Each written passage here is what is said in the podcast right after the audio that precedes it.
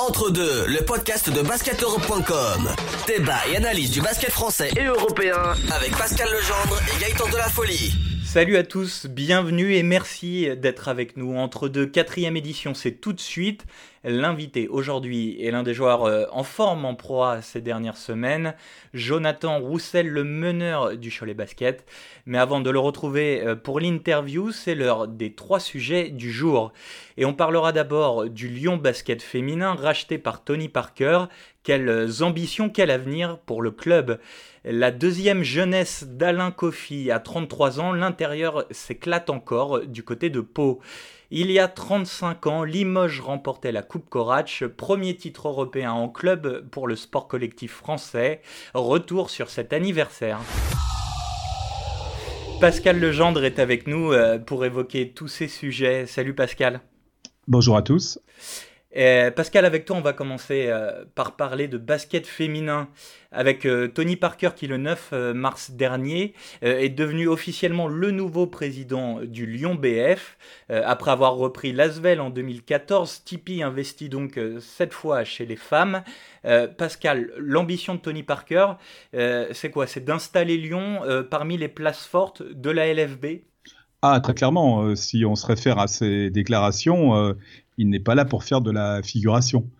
Euh, je trouve tout d'abord que c'est une excellente nouvelle pour euh, le, basket féminin que le personnage numéro un du basket français euh, s'investisse à, travers un club, un club qui est quand même situé dans la deuxième ville française, et, sachant que la LFB n'a pas de, club à Paris.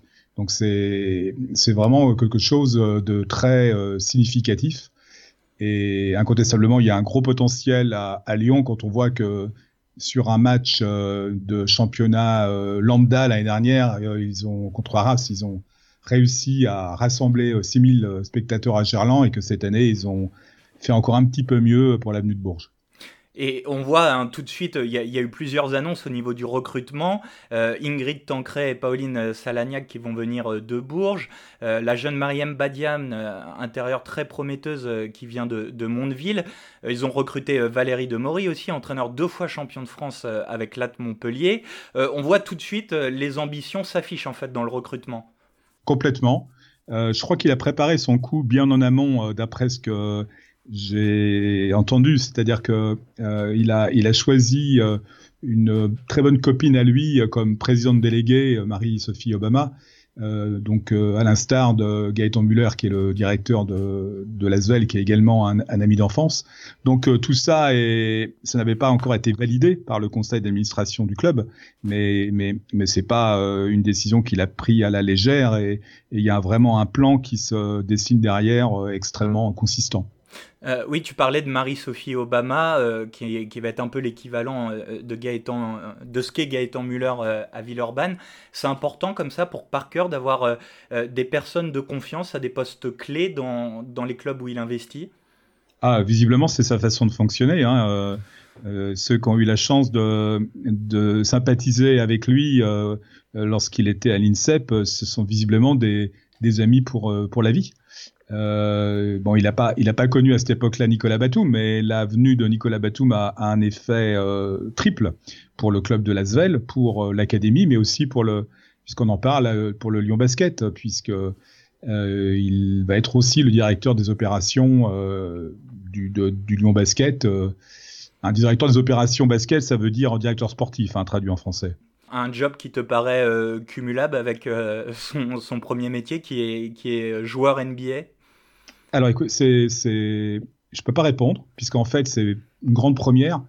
Il a un double challenge. Le premier, c'est d'être euh, donc directeur sportif. C'est un rôle qu'il n'a jamais connu. Et deuxièmement, c'est le faire à des milliers de kilomètres de distance. Alors ce que je me dis, moi, euh, de l'extérieur, c'est que euh, ça implique une parfaite entente avec le coach J.D. Jackson, qui fut son, son équipier au Mans avant qu'il parte en NBA. On verra aussi si, euh, Lyon euh, réalisera un parcours euh, à la hauteur de, de ses ambitions dans les années qui viennent. En attendant, tu l'as dit, Lyon va devoir jouer les play-downs de, de LFB avec six journées à venir. et ça commence ce dimanche avec la réception de Tarbes. On parle beaucoup en ce moment des jeunes intérieurs français qui progressent euh, en proie, euh, les Mustapha Fall, euh, les Vincent Poirier et autres Wilfried Yegueté. Et au milieu de toutes ces promesses, un ancien fait de la résistance, Alain Kofi, 33 ans, MVP français du championnat en 2009. Alain Kofi est toujours au top. Le Palois est le quatrième meilleur marqueur français en proie, sixième tricolore à l'évaluation. Pascal Legendre, Comment expliquer tout simplement une telle longévité? Alors, il faut d'abord rappeler que Alain Coffey euh, a été le MVP français de la Pro A euh, pour la saison 2008-2009, qu'ensuite euh, il a été international, qu'il a fait le, championnat du monde l'année suivante, qu'il est allé à Badalone, oui, c'est pas pas n'importe qui quoi. Oui, c'est pas voilà exactement, c'est pas c'est pas n'importe qui. À Badalone, ça s'était pas très bien passé sur le plan sportif et également financier puisqu'il n'a jamais été payé de tous ses salaires. Et en fait, euh, c'est pour ça qu'il est revenu au Mans, qui était son club euh, de toujours, son club professionnel de, de toujours. Et il avait commencé euh, une excellente saison jusqu'à la jusqu'à la trêve de Noël et on, on, on, pouvait faire de lui un nouveau MVP français. Euh, lorsque s'est blessé euh, donc euh, lors d'un match de Rock Cup à Göttingen où il a senti, dit-il, une sorte de dérobement.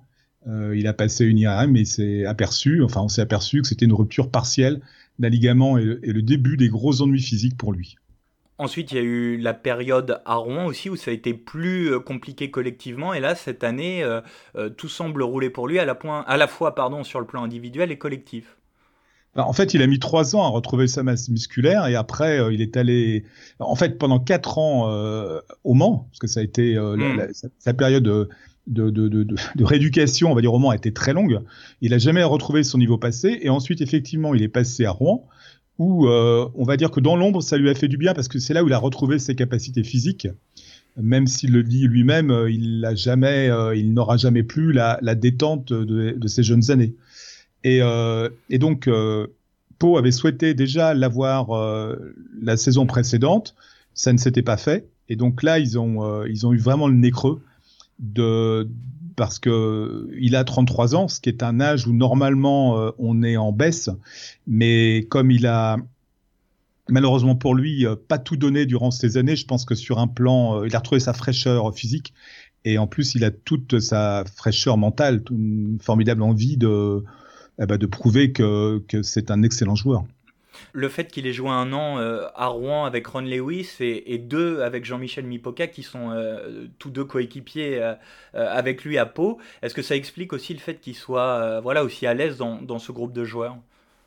Oui, je pense qu'aussi, comme, comme tous ses coéquipiers, il peut se féliciter que, que Pau ait pris DJ Cooper comme, comme, comme meneur-passeur comme meneur scoreur passeur parce que il, est évident que c'est un c'est un meneur qui donne euh, des passes dans un timing parfait et on, voit bien que son entente avec euh, Alain Kofi est, est, vraiment euh, juste fantastique.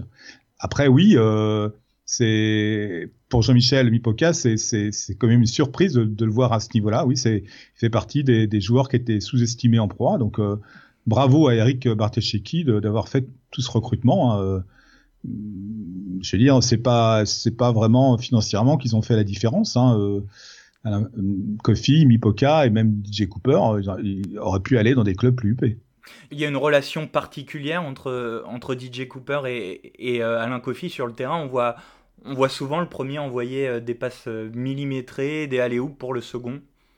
Oui, on sait bien que qu'Alain Kofi n'est pas un joueur avec le ballon. Il faut lui donner euh, la balle euh, exactement là où il faut et, avec euh, avec sa taille, ses qualités athlétiques qui sont quand même qui sont quand même présentes, il peut faire la différence. En tout cas, c'est une belle saison donc pour pour Alain Kofi et une belle saison pour Pau, toujours deuxième du classement.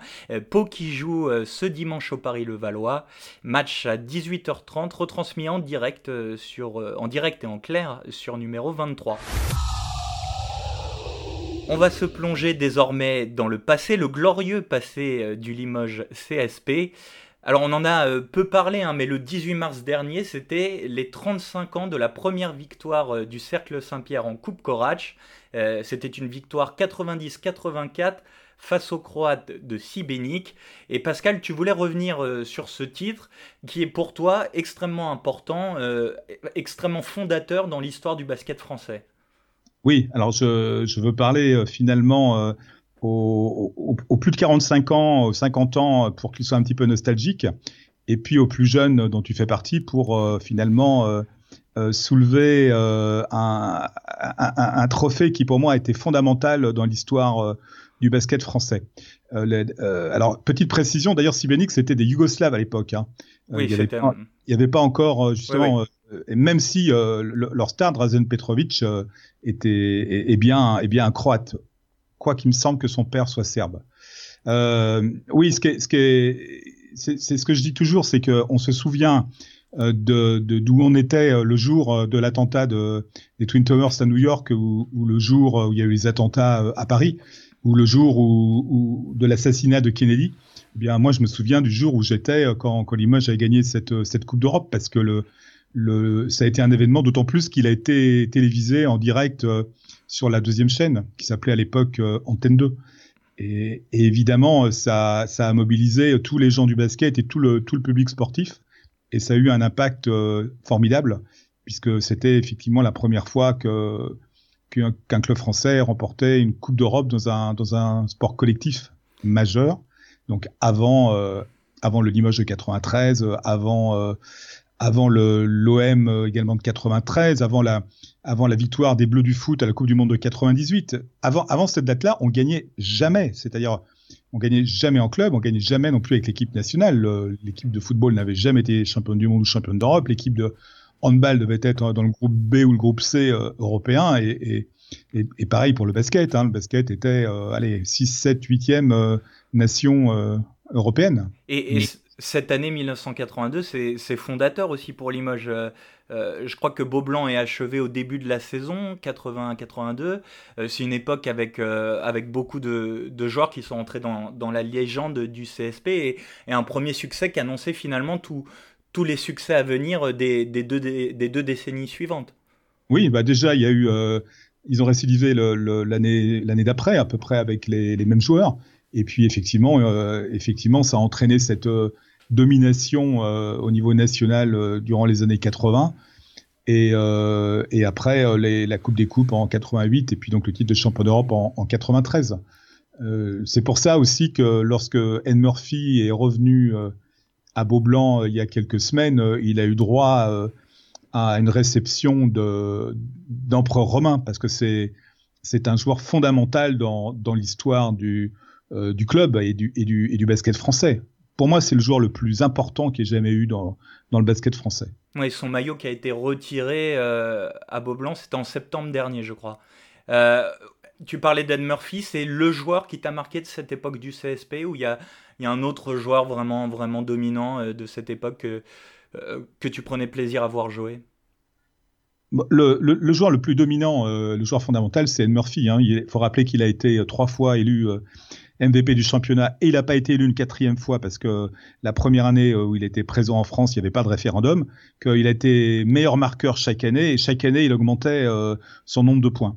Euh, non, non, c'est c'est lui euh, qui est qui est qui est comment dire l'icône pour moi absolue de de cette époque-là. Après sur la durée, le joueur référence de, de du, du, du Limoges CSP, euh, c'est Richard Dacoury, puisque il a il a, il a été euh, de, de, la fin des années 70 euh, jusqu'à son époque euh, de Paris, parisienne, donc jusqu'au milieu des années 90.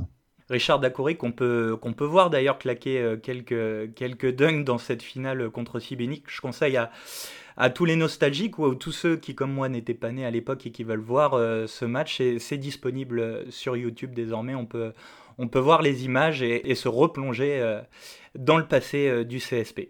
Entre deux, le podcast de basketeurope.com. L'invité. Jonathan Roussel est avec nous, le meneur euh, du Cholet Basket, dont c'est la troisième saison dans les Moges. Bonjour Jonathan. Bonjour. Alors, euh, Cholet va mal collectivement. Vous êtes actuellement 15e. Vous n'avez qu'une victoire d'avance sur le premier relégable. En revanche, sur le plan individuel, ça marche très fort pour toi, Jonathan.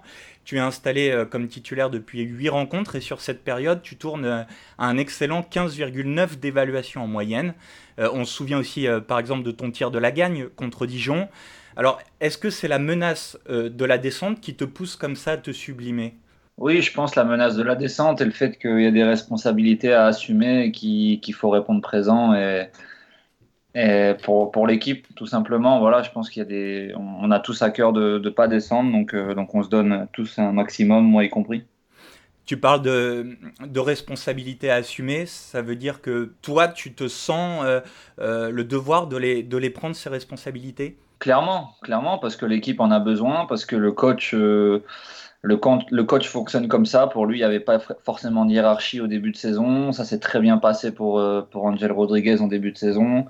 Euh, c'est moi qui prends le relais. Donc, euh, voilà, il faut répondre, présent quand on fait appel à toi, peu importe les circonstances. mais ce qui est clair, c'est que oui, c'est ma troisième saison à Cholet. Et, le classement, je le prends, à cœur, peut-être plus que, n'importe qui d'autre, parce que j'ai un, passif avec ce club-là. Donc, voilà, ça me tient à cœur. Tu disais d'ailleurs euh, récemment dans une interview que ça, serait injuste, euh, que tu ressentirais ça comme une injustice si Cholet descendait. Est-ce que tu peux, tu peux expliquer un peu pourquoi? C'est parce que le, le groupe le mérite pas sportivement, humainement? Exactement, exactement. Des fois, euh, j'ai été, été malheureusement par le passé dans des équipes où, ça, où l'alchimie prenait pas, où il se passait pas grand-chose entre les mecs et, et les résultats étaient était, était le, reflet de ça. Mais là, c'est tout l'inverse. C'est tout l'inverse. Donc, euh, donc, je crois beaucoup en ça. Je crois beaucoup en la cohésion d'équipe et, au fait de s'aider les uns les autres pour arriver à aller chercher un résultat. Et cette équipe-là, elle a tout ça. Donc, euh, donc c'est ce qui est le plus, c'est ce qui est le plus injuste, selon moi. Euh, après, oui, il y a une réalité sportive. On peut, on peut très bien ne pas trop s'entendre, mais avoir, beaucoup de bons joueurs et, faire des résultats comme ça. Mais nous, c'est pas forcément notre cas. On déborde pas de talent, donc on, joue beaucoup sur, euh, sur justement cette cohésion, cet esprit collectif et ce jeu, ce jeu de passe et ensemble, quoi, faire les choses ensemble. Donc, euh, donc on, répond présent là-dedans. On est irréprochable.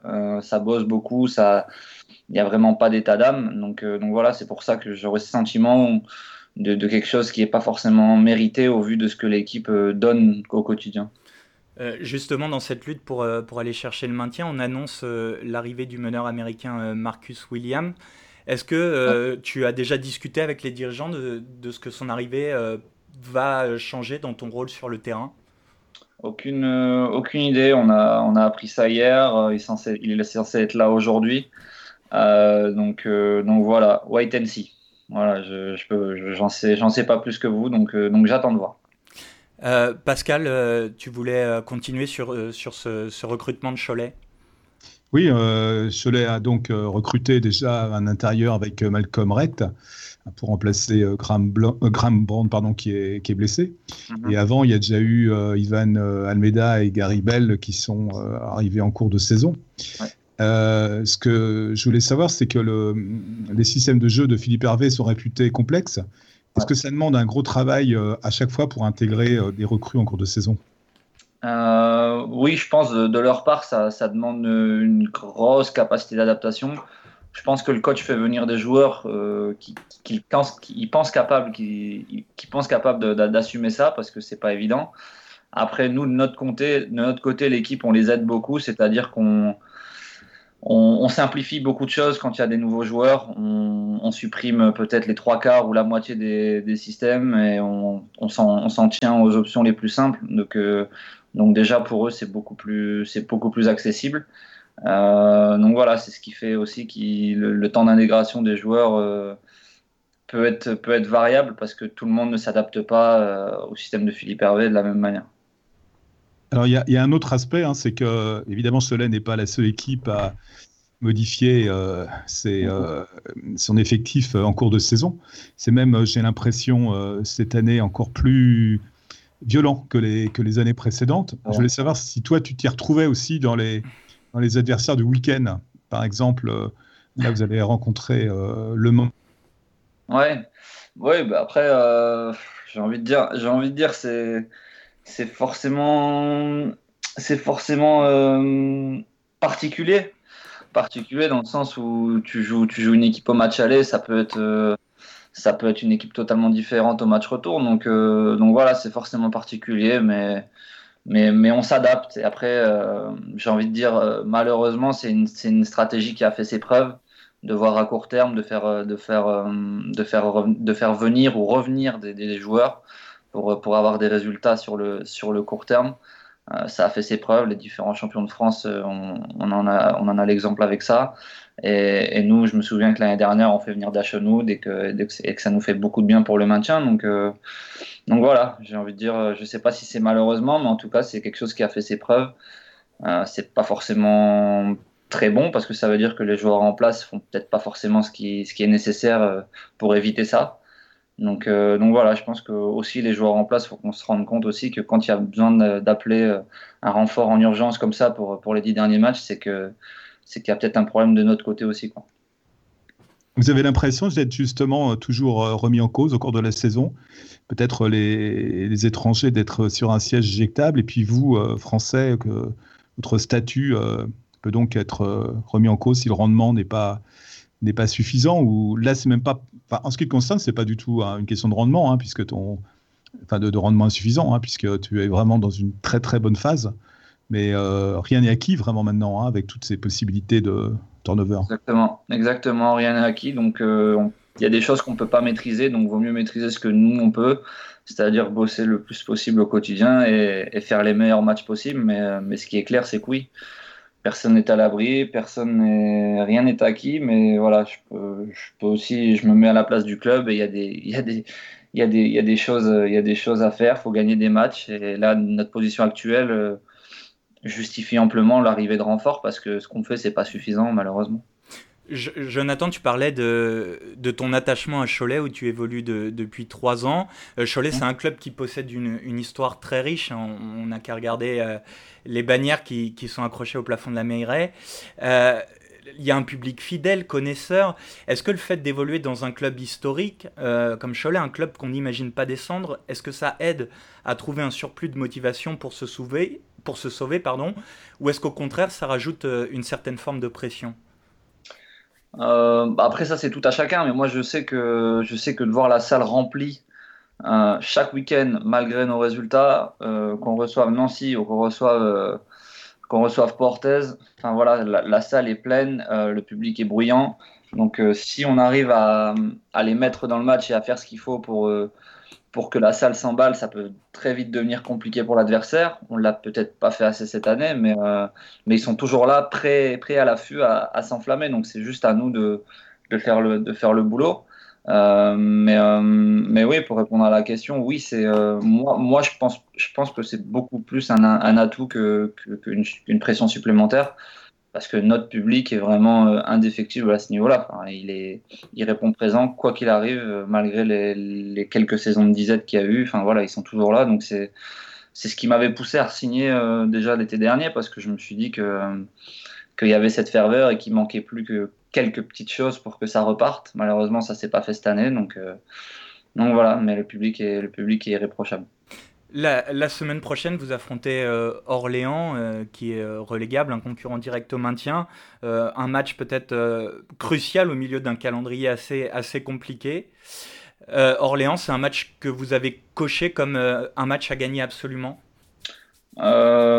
Oui, mais pas plus que les autres, parce que parce qu'on se sent capable d'aller gagner, de gagner d'autres matchs que qu'Orléans, parce que parce que oui, on est 15e, oui, c'est pas glorieux, mais, on n'a pas pris beaucoup d'éclat cette année. On était dans les matchs un peu, partout et à chaque fois, que ce soit à l'extérieur ou à domicile, on a eu des grosses avances qu'on a dilapidées. On a, eu des, on a accroché des grosses équipes à l'extérieur. Je pense à Paris la semaine dernière où on doit, on doit jamais perdre.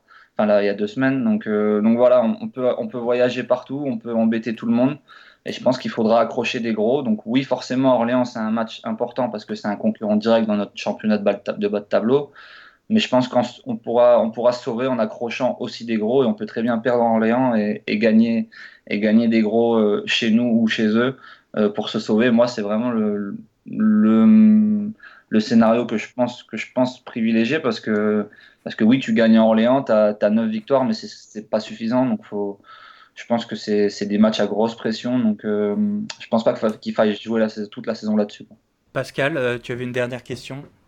Oui, un peu la question bonus. Jonathan, tu possèdes un, shoot efficace à trois points, mais vraiment spécial. Hein, on va dire, un petit peu. Quoi. Alors, je voulais savoir comment tu l'as acquis ce shoot et est-ce que tu as eu des modèles? Euh, je l'ai acquis pour la petite histoire parce que quand j'étais plus jeune, je voulais shooter de très loin, mais j'en avais pas forcément la force. Euh, donc voilà, le, réflexe souvent chez les jeunes joueurs, c'est de, prendre un peu d'élan dans le tir pour avoir un peu de puissance. Donc voilà, ça s'est fait naturellement. Euh, et même dans la vie de tous les jours, je penche un peu à gauche. Tout ce que je fais, ça, part à gauche. Donc, donc voilà, mon tir part de la gauche. c'est pas académique, j'en suis conscient. Mais, euh, mais il y, a eu un, été un moment donné en centre de formation à Garvin où je me suis posé la question avec les entraîneurs de dire qu'est-ce qu'on fait? Est-ce qu'on change maintenant? Ou est-ce qu'on perfectionne? Et, euh, on a décidé, euh, moi je me sentais plus à l'aise avec le fait de le perfectionner. Les, les, coachs, eux, ça leur posait pas de problème dans le sens où je pouvais armer vite et peut-être armer loin. Donc, donc, donc voilà, c'est particulier, mais c'est pas, pas handicapant du tout. Euh, c'est pas comme si je prenais trois heures pour, pour, pour, déclencher un tir. Donc voilà, je peux prendre des tirs contestés.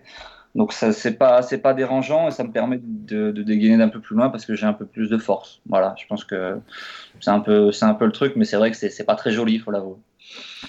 Merci beaucoup, euh, Jonathan Roussel. Euh, tu joues avec à domicile face au Mans dimanche. On rappelle ce match important. Donc tu disais dans dans la course au maintien. On va, on va te souhaiter bonne chance alors pour, euh, pour cette lutte pour le maintien et, encore merci.